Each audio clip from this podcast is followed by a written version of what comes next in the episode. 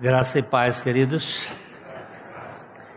Ontem à noite nós tivemos lá na igreja do Cafezal, que é uma uma igreja filha desta aqui, para a posse do pastor Dagoberto, ali como pastor daquela igreja. Foi um, uma alegria ver a quantidade de irmãos da nossa igreja lá, acompanhando aquele querido amado que vai agora ficar nesta posição de uma responsabilidade mais direta nos seus ombros.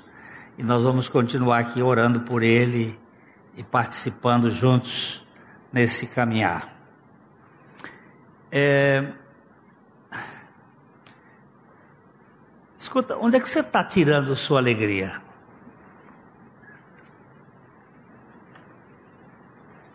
De onde você saca o motivo de alegria. Eu vi essa semana, já tinha visto algumas vezes, outras vezes, mas essa semana me chamou mais atenção de um camarada que está num trem, num metrô, cheio de gente, e ele começa a rir. Ele está com um iPad na mão. Ele começa a rir. E, e aquilo vai, vai pegando. E você vai vendo como toda aquela turma que está viajando ali, um começa a olhar, vendo ele rir, rir sozinho. E de repente o outro começa a rir, a outra, e eles começam a olhar, e quando se vê todo aquele vagão estava poluído de alegria, palavra contrária, né? Ele estava encharcado de risos, porque a alegria ela contagia, ela pega. Ah,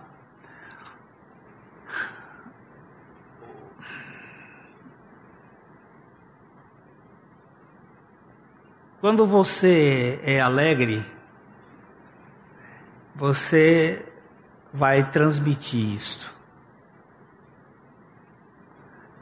As pessoas que estão por perto vão ver isto. É, quando você é chato, também vai ver. E vai contagiar. E eu tenho eu tenho ouvido alguns irmãos, por causa disso, Deus me chamou a atenção de tratar desse problema aqui. Eu estou fazendo uma, um parênteses, porque nós estamos estudando um pouco sobre as parábolas de Jesus, e fazer um parênteses, porque eu tenho visto muita gente claudicante na alegria. E eu estava lendo este Salmo 4, e este verso saiu assim. O Salmo 4, verso 7 diz: Mais alegria me puseste no coração do que a alegria deles quando lhes há fartura de cereal e de vinho. Se você prestar atenção, ele está dizendo: mais alegria me puseste. Está falando com Deus. Diz: mais alegria me puseste no coração do que a alegria dos gentios e dos outros e ele coloca aqui que são duas coisas que geram muita alegria, principalmente numa cultura agrária, que é o, o cereal, a comida e também a bebida, o vinho, que é o símbolo da alegria.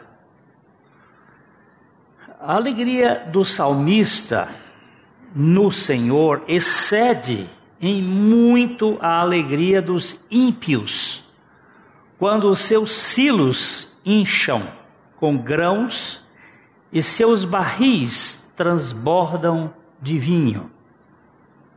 Nunca as colheitas ricas de trigo e vinho trazem alegria como a alegria que tu colocas em meu coração, dizia John Knox, diante do trono de Deus. De onde você e eu estamos desfrutando alegria. John Knox uh, foi muito perseguido sofreu muito. Entretanto,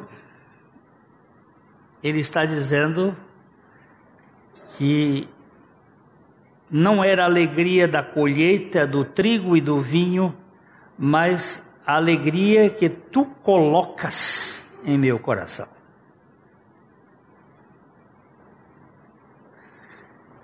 De novo, de onde você e eu estamos retirando a alegria da nossa vida. Porque sem alegria a vida fenece. A vida perde o sentido. Aqui vemos que há uma alegria nas circunstâncias favoráveis e outra que é posta no coração dos filhos de Deus pela graça em razão de uma iluminação da face fulgurante de Jeová ou de Javé. A alegria do a alegria do prato cheio tem, um tempo de validade, mas a alegria da presença de Cristo em nós não pode evaporar-se.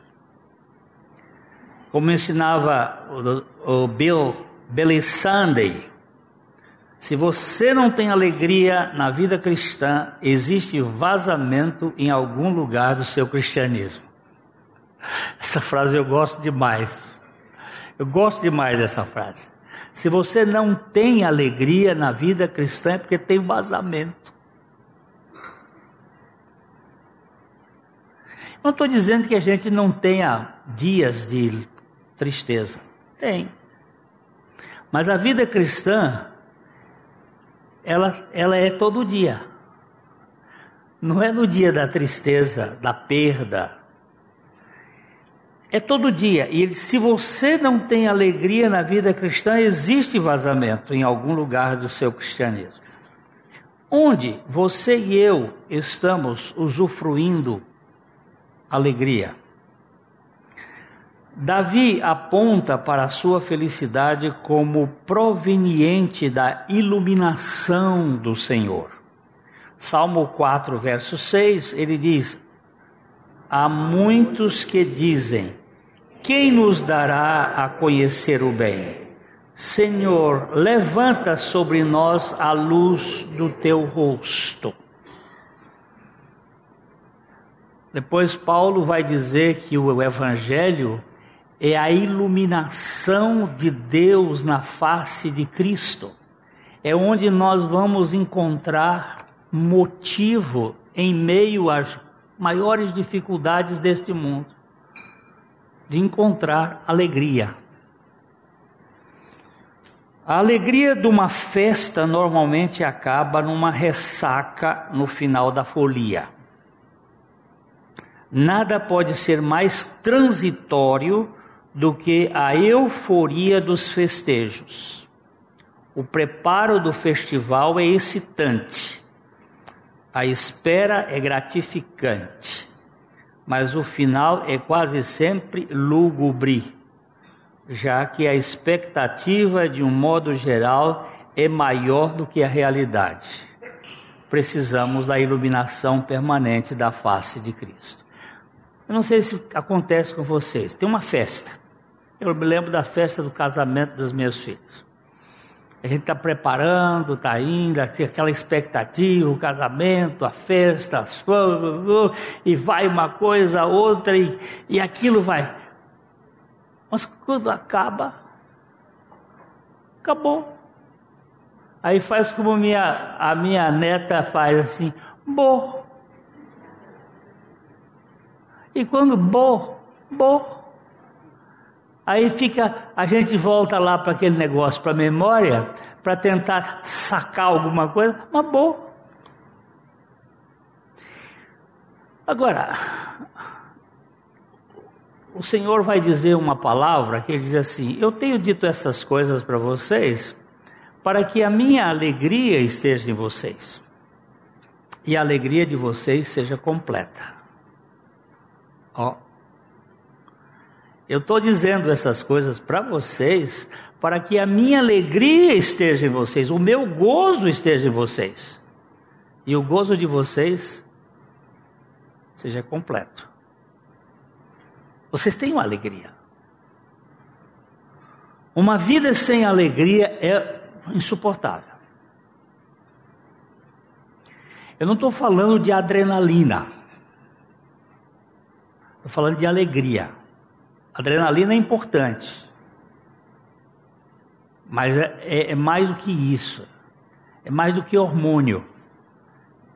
É algo que basta. Ó, uma coisa muito gostosa é pescar.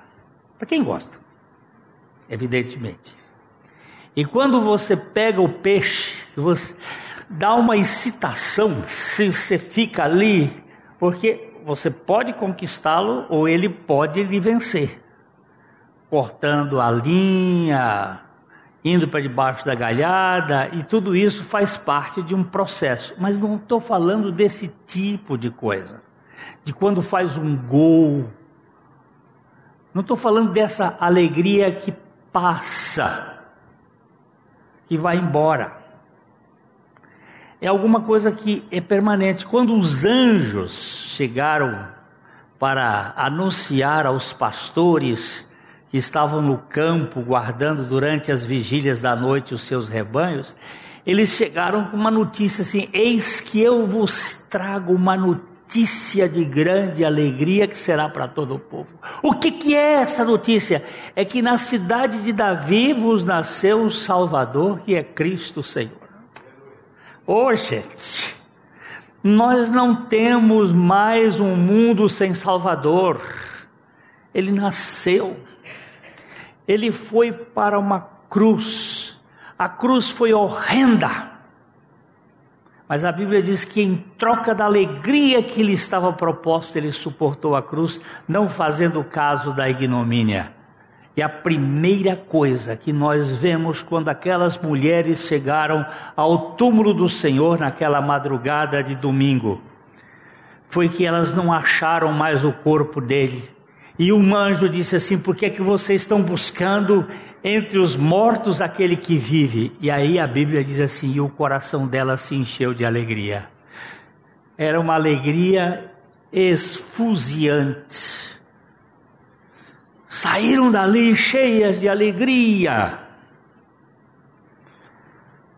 Cristianismo sem alegria tem alguma coisa errada. Tudo que é passageiro não nos satisfaz. Fomos criados para a eternidade. E nada que é temporário compensa um investimento maior. O salmista entendeu o tema e no Salmo 16, verso 11, aqui na nossa versão, nova versão transformadora, nós lemos assim: Tu me mostrarás o caminho da vida e me darás a alegria da tua presença e o prazer de viver contigo para sempre. Olha só, olha só. Tu me mostrarás o caminho da vida. Nós estamos andando num mundo, e este mundo ele tem flores, ele tem espinhos, ele tem planícies, ele tem planaltos, ele tem dias de atolamento. A vida é assim. O mundo que nós vivemos não é o jardim do Éden. Nós vivemos num mundo caído com problemas. Mas ele, ele diz assim: Tu me mostrarás o caminho da vida. Olha a palavra. O caminho da vida. E me darás a alegria da tua presença. E o prazer de viver contigo para sempre. Ontem eu conversava com o pastor Matias, que é, foi pastor lá na igreja de Cafezal, e ele me disse assim: É, Clênio, eu perdi minha companheira e tem sido tão difícil. Um casamento de mais de 40 anos aí vivido, é, perder é difícil. Mas aí ele disse: Mas o Senhor tem sido a minha força e a minha alegria. Olha só. Tem sido difícil mas o Senhor tem sido minha força e a minha alegria. Diga é isso aí, Matias. É isso aí, meu amado. Ele tem sido, ele é a sua força. Ah, que como é, é precioso saber disso. Muitos de nós buscamos alegria naquilo que é transitivo e contingente. E assim empregamos nossos melhores esforços para usufruir uns momentos de alegria, enquanto a verdadeira alegria fica de fora de nossas cogitações. Este Salmo 68, verso 3 diz: Os justos, porém, se alegrem, exultem na presença de Deus e sejam cheios de alegria sejam cheios de alegria, exultem na presença de Deus. Ah, havia uma, uma senhora que foi empregada da, da avó da Carmita, ela era chamada de Piquitita, Piquitita. E a Piquitita queria muito casar. O casamento para ela seria o auge. Ela vivia sonhando nesse casamento, pensando nesse casamento. Dia e noite ela pensava no casamento. E aí casou. E um dia a senhora perguntou para ela, Piquitita, então você casou e daí? E a resposta dela foi: muxoxo. Sabe o que é isso? O casamento só deu isso. Esses estalos de lábios de uma pessoa que. Pronto. Porque ela queria nutrir felicidade de casamento. De casamento você não nutre felicidade. Você vai nutrir companheirismo no meio das lutas, não felicidade. Essa felicidade que sonhamos, toda riada de dourados pomos, existe sim, mas nós não na alcançamos, porque está sempre apenas onde há pomos e nunca pomos onde nós estamos. Disse o poeta. Então a gente fica com aquela coisa, aquela coisa, e nós precisamos ganhar a dimensão da presença os justos, porém, se alegrem, exultem na presença de Deus e sejam cheios de alegria. Alguém já afirmou que a alegria é a bandeira desfraldada na fortaleza do coração quando o rei está em casa. Se Cristo vive em mim, posso dançar na tormenta e dormir pesado na tempestade tenebrosa. O Salmo 4, verso 8, aqui na versão a mensagem, diz o seguinte: No fim do dia estou pronto para o sono profundo, porque tu, ó Eterno, puseste minha vida em ordem. é tão bom a gente olhar saber que Deus está cuidando dos detalhes, não é? Cuidando de cada coisa. Ah, não sei se agora ainda é assim, mas antigamente o palácio, o palácio de Buckingham na Alemanha, na Inglaterra, quando o rei ou a rainha estavam no palácio, a bandeira tremulava em cima. Quando eles não estavam, a bandeira caía. E quando você tem a presença de Jesus no seu coração, a bandeira da alegria está tremulando. Não significa ausência de problemas, significa saber usufruir da alegria em meio aos problemas. Segundo o apóstolo Paulo, ele nos diz em Romanos 14, 17 que o reino de Deus não é comida nem bebida, mas justiça, paz e alegria no Espírito Santo. Não se trata de nenhum banquete ou mesmo de abstenção de alguns tipos de alimentos, como no caso de certas cerimônias judaicas. Não é um festejo em si, mas uma vida suprida pela alegria perene. Essa alegria perene vem do próprio Deus. As nossas festas humanas são sempre abastecidas com comes e bebes mas a festa sublime do contentamento por justiça, paz e alegria no Espírito Santo. Não entenda que seja a sua justiça, porque a sua justiça, a minha justiça, elas, ah, ela é essa justiça ela é trapo de imundícia. A nossa justiça ela leva ao orgulho, à vaidade, à soberba, ao ensoberbecimento. Não, eu não sou esse tipo de homem. E aí começa a se encher, se vangloriar. Eu tenho muito medo da minha justiça. Ela é arrogante demais.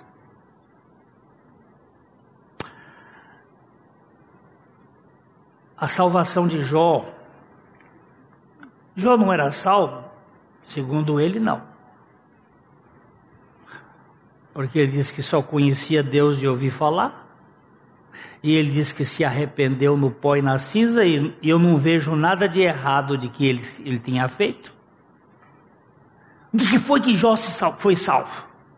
Da justiça própria. Ele disse assim: põe aí esse texto, por favor. Jó 27, 6. Jó 27, 6. a minha justiça. Destapa isso aqui para mim, por favor, doctor. A minha justiça me apegarei e não alargarei, não me reprova a minha consciência por qualquer dia da minha vida.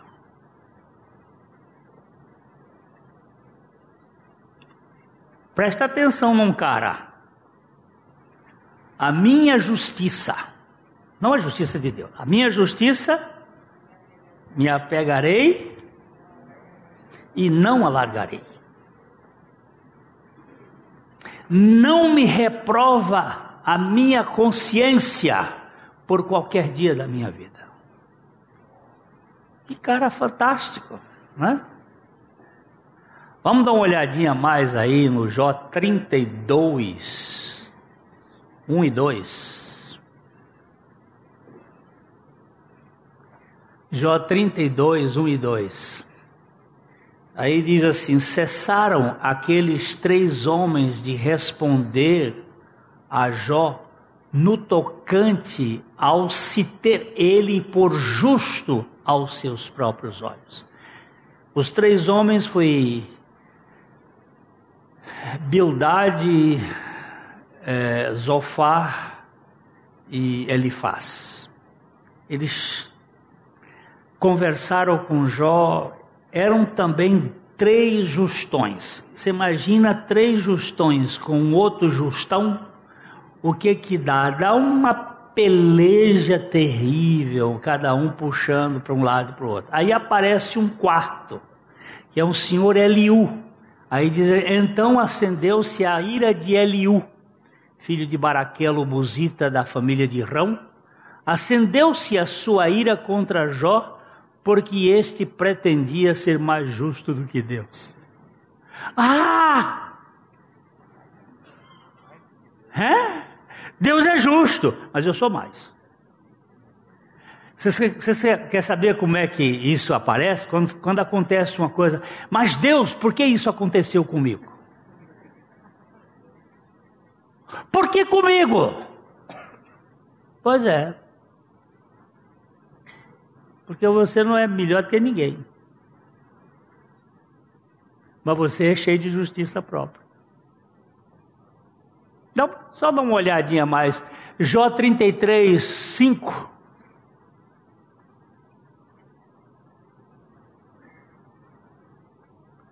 Jó 33. Não, ah, acho que acho que não é 5, não é 9. Vamos ver se é 9. Ah, estou limpo, sem transgressão puro sou e não tenho iniquidade. E o verso 10. Eis que Deus procura pretextos contra mim e me considera como seu inimigo. Ah, Jó! Eu fiquei do lado de Jó muitos anos, criticando Deus. Eu dizia assim: não é justo, Senhor, o teu servo Jó, o Senhor entregar nas mãos de Satanás. Porque foi o Senhor que entregou. Não é justo isto. E eu, todas as vezes que eu lia o livro de Jó, eu ficava do lado de Jó, coitadinho, coitadinho, coitadinho. E aí um dia o Senhor me disse o seguinte: eu vou lhe emprestar meus óculos para você ler o livro de Jó com a minha ótica. Eu comecei a notar no livro de Jó, quando eu descobri, eu disse: Ô oh, Senhor, como o Senhor foi misericordioso para salvar esse cara, porque salvar uma prostituta, meu caro, é fácil. Jesus disse que era mais fácil entrar essas prostitutas no reino de Deus do que aqueles fariseus. Salvar o pecador indigno é fácil, quer dizer, fácil para ele. Mas até ele sente tem dificuldade de pegar um justo, porque o justo se basta.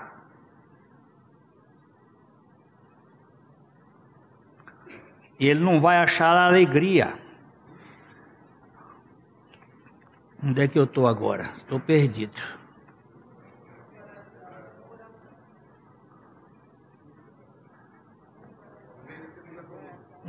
Um coração não pode celebrar a vida envolto no manto de culpa. Feliz é o homem que não culpa a si mesmo em particular. Não é condenado pelos outros em público, nem por Deus, nas duas situações, pois foi justificado perfeitamente pela justiça de Cristo. Quem é você? Eu sou um justificado. Como é que nós cantamos ali há pouco, Júlio? Nós cantamos há pouco ali sobre a justiça. Não há mais condenação? Porque quem morreu, justificado está do pecado. Não foi isso? Pois quanto que morreu, justificado está o pecado.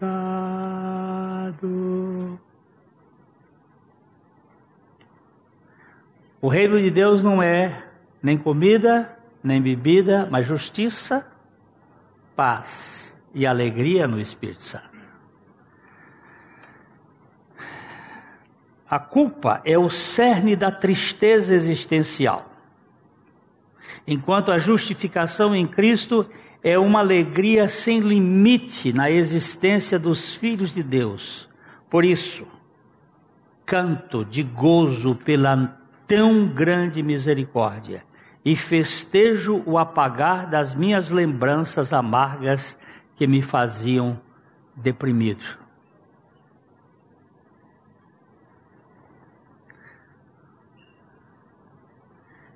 Isso, isso gera na gente um. Uau, Senhor! Tudo isso foi apagado.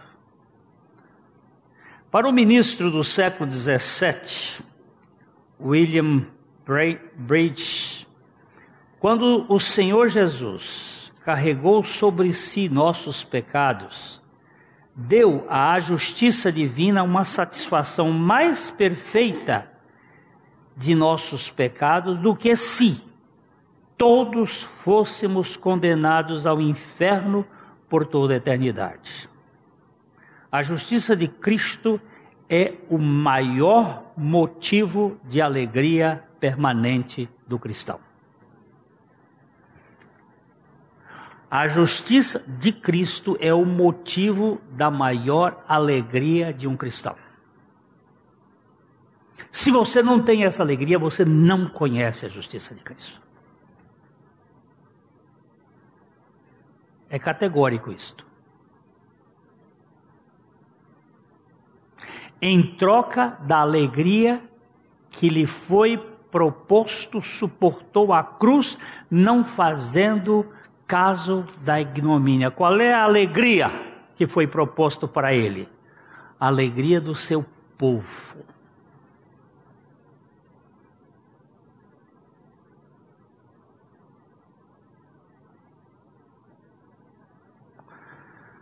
Eu tenho ido a muitos velórios. E muitos desses locais de velório, a gente vê o gemido da culpa. O gemido da culpa você vê os gritos, né?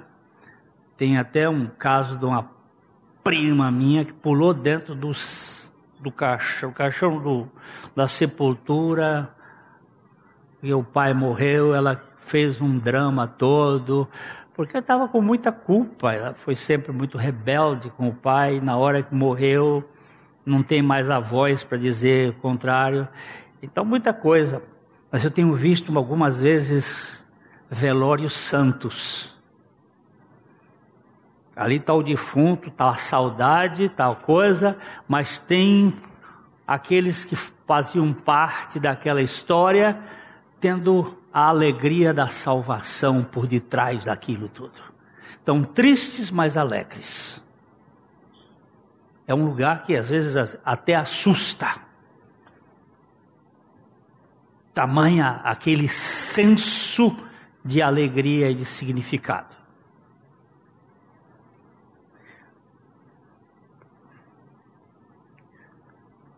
Já tive numa, num velório, até eu contei no, na gravação do, do programa Café e Fé, em que a viúva não queria que o, o marido fosse embora.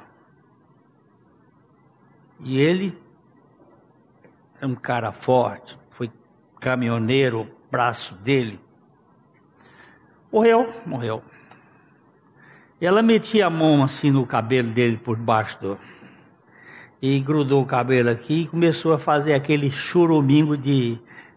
Você foi embora por quê, meu velho? Por quê? Vai. E foi ali. Aí, de repente, vamos tirar. A senhora vai sair daqui porque vai fazer. Aí veio o ímpeto da fúria da carne. Seu filho de Dona Fulana de tal, mas não foi Dona Fulana aquele. Por que, que você morreu? Você não pode fazer isso comigo. E aí foi palavrão de tudo quanto é lado, e grudava as muquecas do cabelo.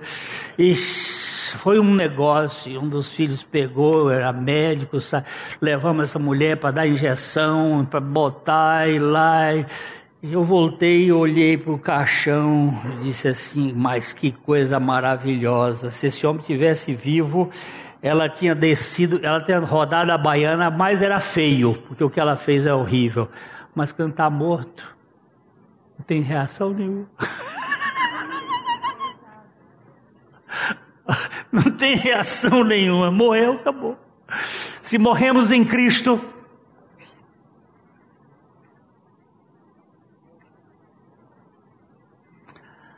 ainda que possamos ter ansiedade, podemos dizer como Santo Agostinho de Hipona, A ansiedade tem o seu uso estimulando-nos a buscar com mais anseio por essa segurança, onde a paz é completa e inatacável. Sem paz não há vida espiritual autêntica. William Gurnall, outro clérigo do século XVII, foi no alvo. Consciência em paz não é nada mais do que um recibo assinado pela mão de Deus de que a dívida que tínhamos para com a justiça está totalmente paga. Romanos 5:1 diz: "Justificados, pois, mediante a fé, temos paz com Deus por meio de nosso Senhor Jesus Cristo." Mas é bom lembrar que às vezes, em razão de nossas desobediências, nós somos arrastados ao deserto, onde nos é subtraída a paz, e as nossas consciências gritam. É aí que Gurnall insiste. É melhor ter um cão que deseja nos dizer, por meio dos seus latidos, que há um ladrão em nosso quintal, do que um que fique sentado quieto, deixando-nos ser roubados antes que tenhamos qualquer ideia do perigo. Eu prefiro uma consciência que lata que grite e que me diga: ó, oh, cara, você pisou na bola, do que uma esteja cauterizada e não fale mais nada. Porque eu tenho onde recorrer quando a minha mente me traz esse tipo de alerta. Eu posso recorrer. Porque o que o Evangelho mostra é que se confessarmos os nossos pecados, Ele é fiel e justo para nos perdoar os pecados e nos purificar de toda injustiça. Não.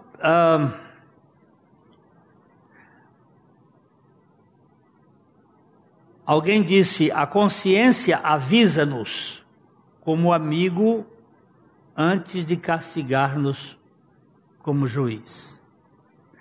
Se somos acusados na consciência, precisamos recorrer ao tribunal divino para ver os arquivos da graça, os, nos arquivos da, da graça, qual foi a sua sentença em relação ao nosso julgamento. Quando eu vou lá nos arquivos e pego, está dito assim: nenhuma condenação há para os que estão em Cristo Jesus. Aí eu volto celebrando eu tomo posse daquilo porque já foi julgado. Não tem mais a recorrer. O Supremo Tribunal Federal do Reino Celestial já deu o. Como é que se chama aquilo que fica? O acórdão, né? O acórdão. Não tem mais o que você mexer nesse assunto. Mas é sua justiça própria que é a causadora desse motivo. Você quer ser igual o Jó, mais justo do que Deus.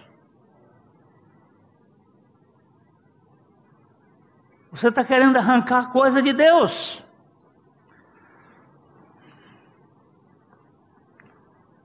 Não posso mais me condenar naquilo que Deus já me justificou.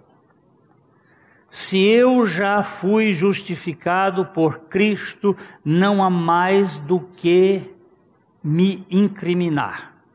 Para Santo Agostinho, a boa consciência é o palácio de Cristo, templo do Espírito Santo, paraíso do deleite, descanso permanente dos santos.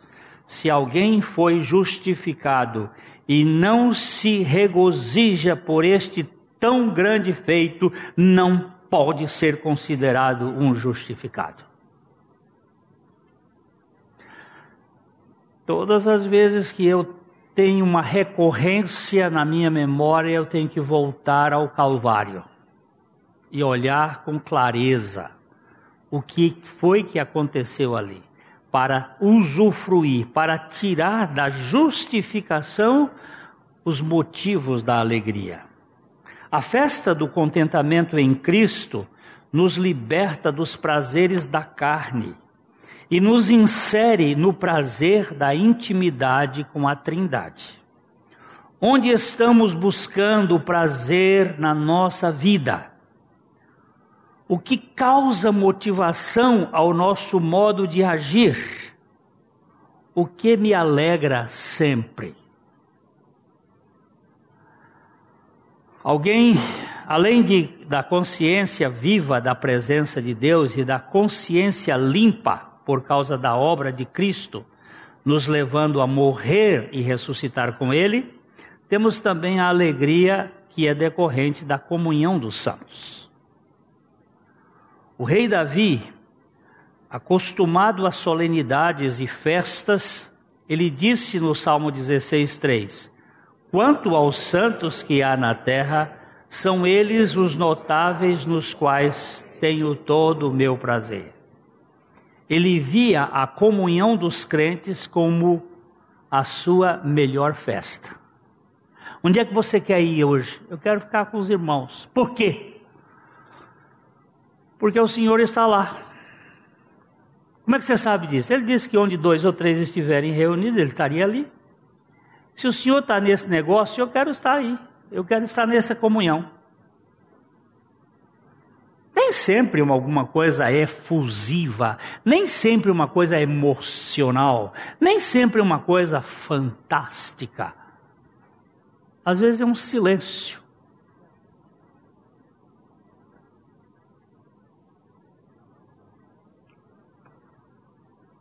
Às vezes a gente nem conversa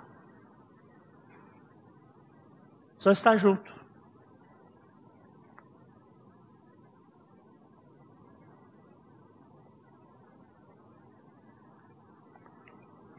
Alguém disse que os homens carnais contentam-se com o ato de adoração.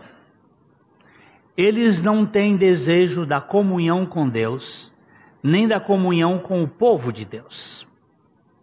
Se não temos contentamento em nos congregar, é só e só nos congregamos por dever, precisamos avaliar a nossa conversão. Para o notável expositor bíblico Matthew Henry, o homem é feito para a sociedade, os cristãos para a comunhão dos santos. É, eu vou pegar um negocinho aqui que esse, a minha mulher ela tem batido muito nesse problema do, do WhatsApp, dos de vez em quando ela me pega e, e de fato é verdade. E eu vou dar isso aqui, já que os pais estão aqui. É, no Vale do Silício proliferam escolas sem tablets, sem computadores e jardins da infância onde o celular é proibido por contrato. Você sabe o que onde fica o Vale do Silício? Hein? o maior centro tecnológico do planeta.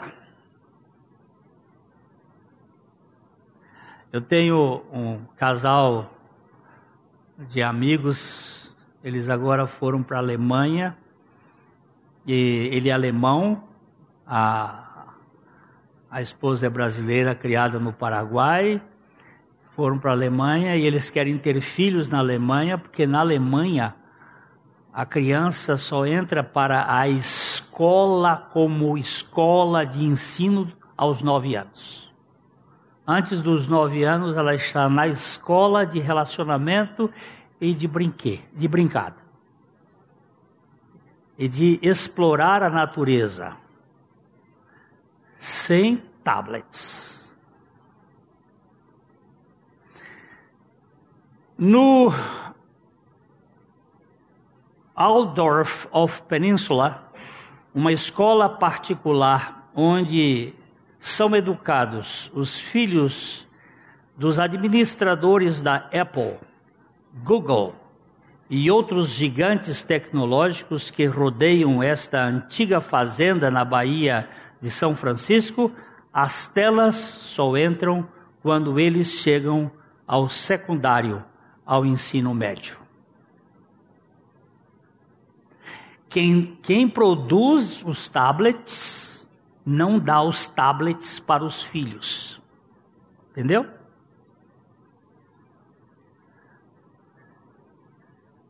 Se você coloca uma tela diante de uma criança pequena, você limita suas habilidades motoras, sua tendência a se expandir, sua capacidade de concentração.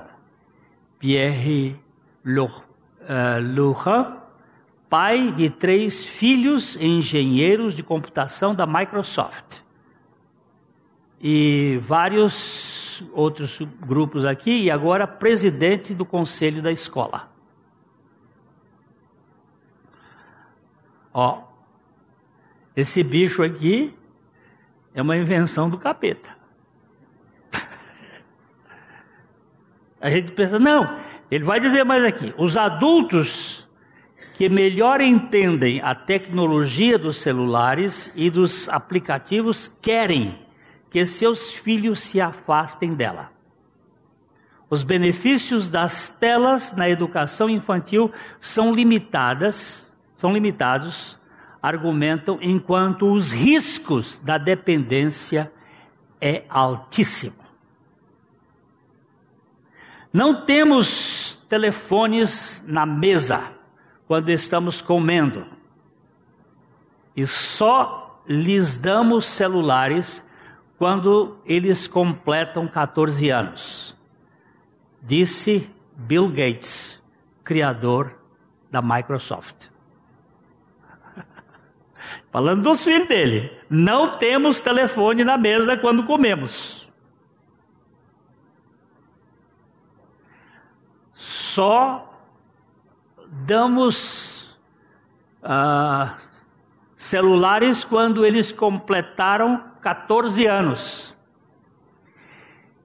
Em casa, limitamos o uso da tecnologia para os nossos filhos, disse Steve Jobs, criador da Apple. Ele também proibia os filhos de usarem iPad. o bicho cria um negócio para gente, mas eu, vocês não. Vocês não. Por quê? Porque aqui, como vai dizer o nosso querido John Piper, muita gente não vai ter desculpa diante do trono de Deus por causa do WhatsApp. Eu não pude orar. Ele disse: mentira, olha aqui ó, o tempo que você gastou no WhatsApp. Que história é essa de você dizer que não pode orar, não pode orar, que você não teve tempo para orar, que você não teve tempo de ir à igreja? Que, que história é essa que você está contando aí? Olha aqui o tanto de tempo que você teve na, no Facebook. Isso é o, o John Piper falando.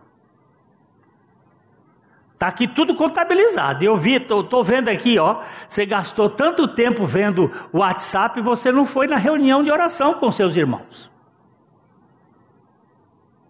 Tem uma reunião quarta-feira, você não foi. À tarde você não foi. À noite você não foi. Aí você diz que as coisas não estão muito bem. E você não foi por quê? Você estava lá, olha lá quantas pessoas você teve conversando.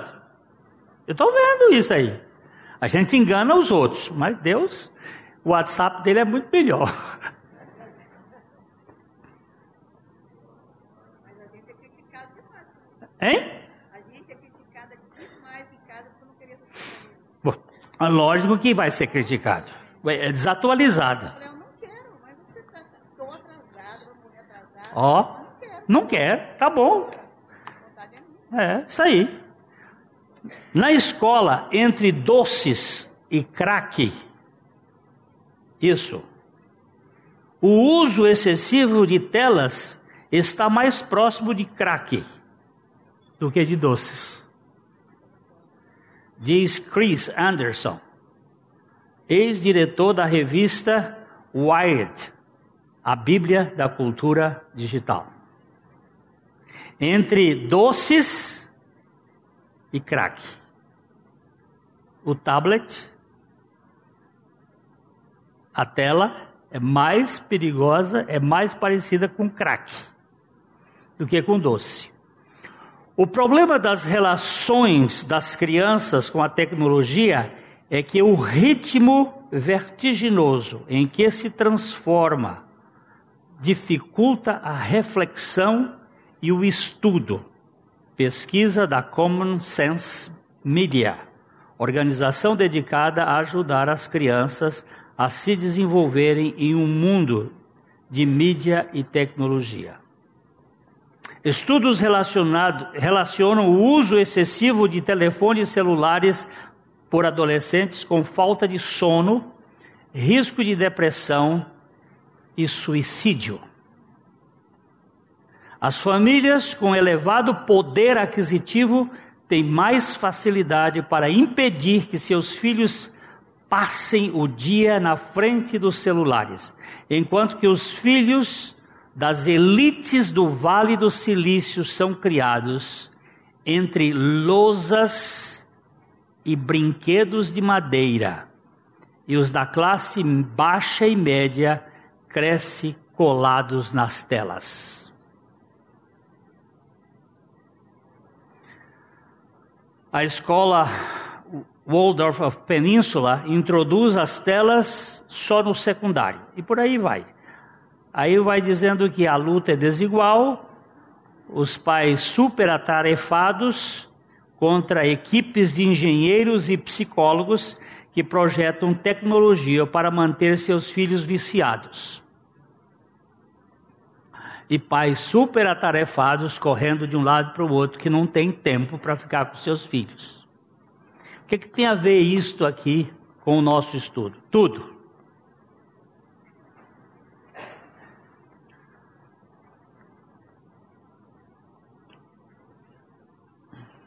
que é que nós vamos fazendo? Nós não temos tempo de relacionamento com a igreja, com a comunhão dos santos, porque nós estamos viciados com tecnologia, com relacionamentos virtuais. Jesus orou para que não fôssemos tirados do mundo mas para que o mundo fosse tirado de nós. O cristão é um cidadão da cidade de Deus vivendo com lisura na cidade do homem. Ele é alguém que vive no mundo como os, com os costumes, não é como, com os costumes do alto. Vejamos o que disse Ronald Sider. Para os primeiros cristãos, koinonia não era a comunhão enfeitada de passeios quinzenais patrocinados pela igreja. Não era chá, biscoito e conversas sofisticadas no salão social depois do sermão. Era um compartilhar incondicional de suas vidas com os outros membros do corpo de Cristo. Mesmo sabendo que a igreja é composta de trigo e joio, e que este, é, o joio, uh, não fará parte da congregação celestial, além de ser um impedimento para a comunhão terrena, Nada pode ser mais saudável para o corpo de Cristo do que ter amigos entre o trigal que falam a verdade em amor. A comunhão dos santos é fundamental para a saúde do corpo de Cristo. Eu preciso da igreja. A igreja não é uma invenção social, ela é um projeto de Deus. Eu preciso da igreja. No relacionamento, no abraço, no afeto, na oração. Eu preciso.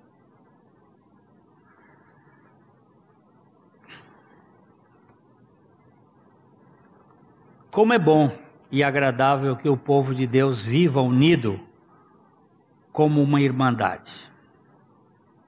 Esta é a ideia do Salmo 133.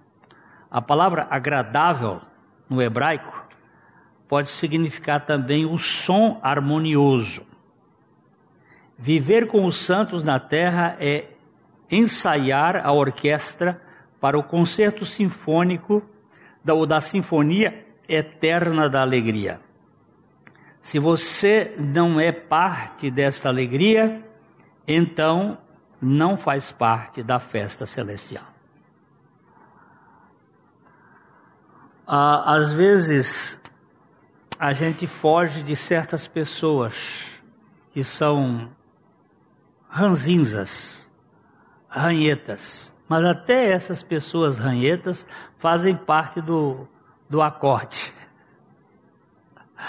Nós temos que aprender a caminhar com muito, ó Senhor, lá vem aquele irmão. E o que, que o Senhor quer com ele na minha vida? Eu quero trabalhar a sua alegria no meio da tempestade. Eu quero trabalhar a sua alegria na fornalha ardente. Eu quero trabalhar a sua alegria na prisão.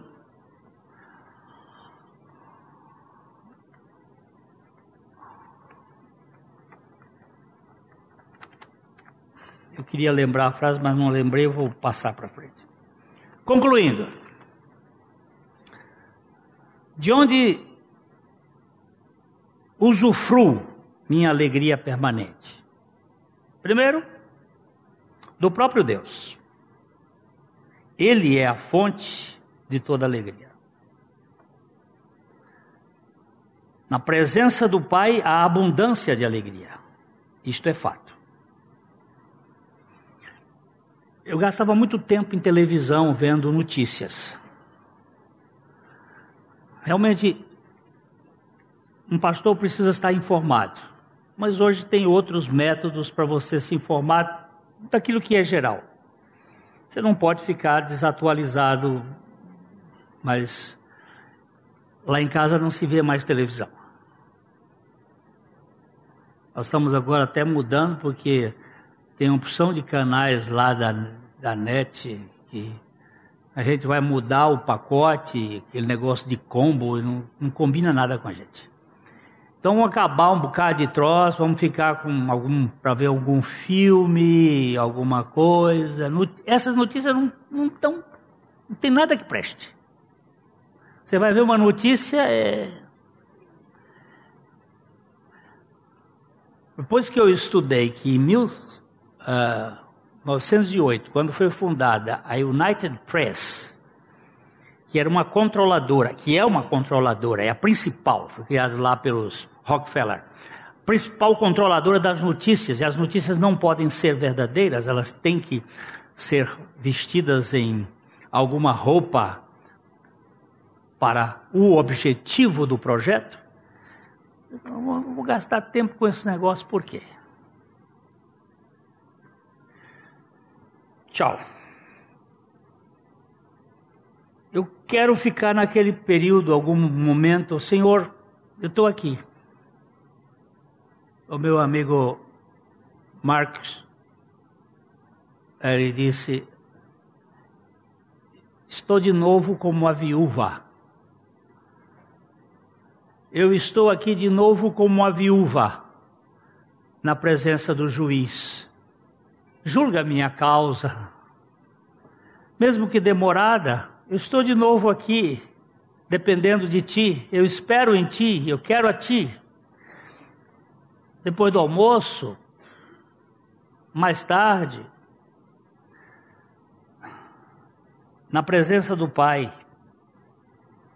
Segundo, na obra de Cristo. Primeiro, na presença de Deus, da Trindade, depois na obra de Cristo.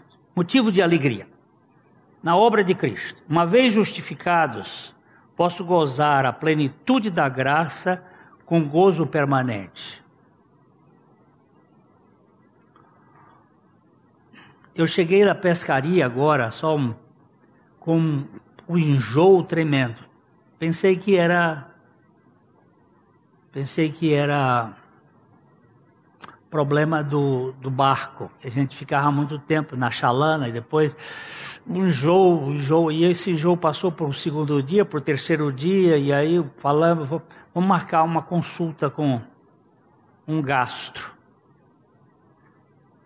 O nosso gastro, que é era gastro por muitos anos, uh, doutor Insamo, agora ele não está mais na medicina, ele ficou doente.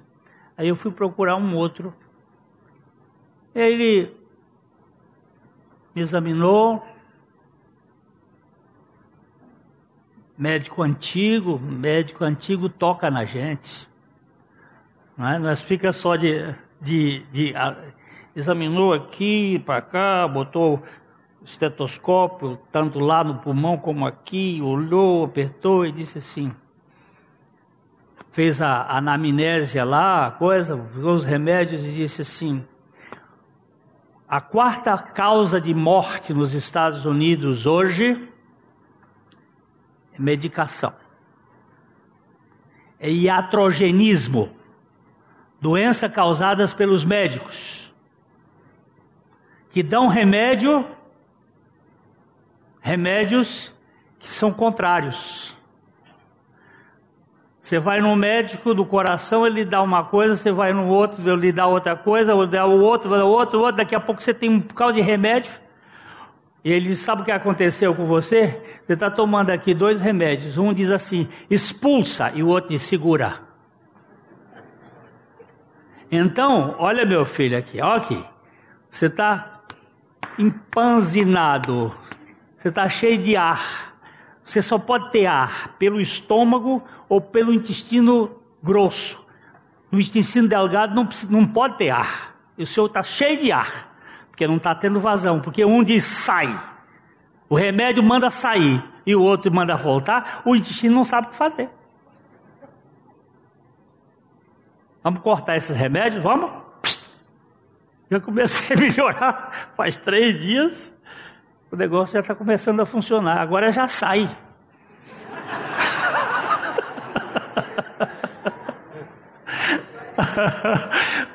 olha só, olha só. Agora, meu querido, quando você tem qualquer coisa de tristeza, você tem que correr para a obra de Cristo para saber que ali não tem mais o que contabilizar.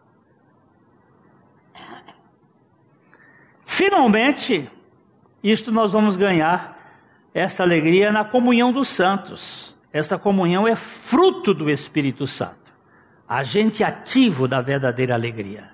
Se você e eu, como cristãos, não formos alegres, temos que considerar a possibilidade de não sermos regenerados. A alegria é um atestado de nossa salvação. Por isso que Paulo diz: alegrai-vos sempre no Senhor. Outra vez digo: alegrai-vos. E Davi chega a dizer assim: depois que ele passou uma crise, ele adulterou, ele mentiu, ele matou aquela, aquele general lá e foi uma coisa. Aí ele diz assim: restitui-me a alegria da tua salvação. Senhor, eu quero nutrir, eu quero cultivar a alegria da minha salvação. Eu quero usufruir na tua presença, na obra de Cristo e na comunhão dos meus irmãos. Por falar nisto, quando a gente fala assim, quando você sair, dá um abraço, dá um cheiro, ouça alguma coisinha do irmão.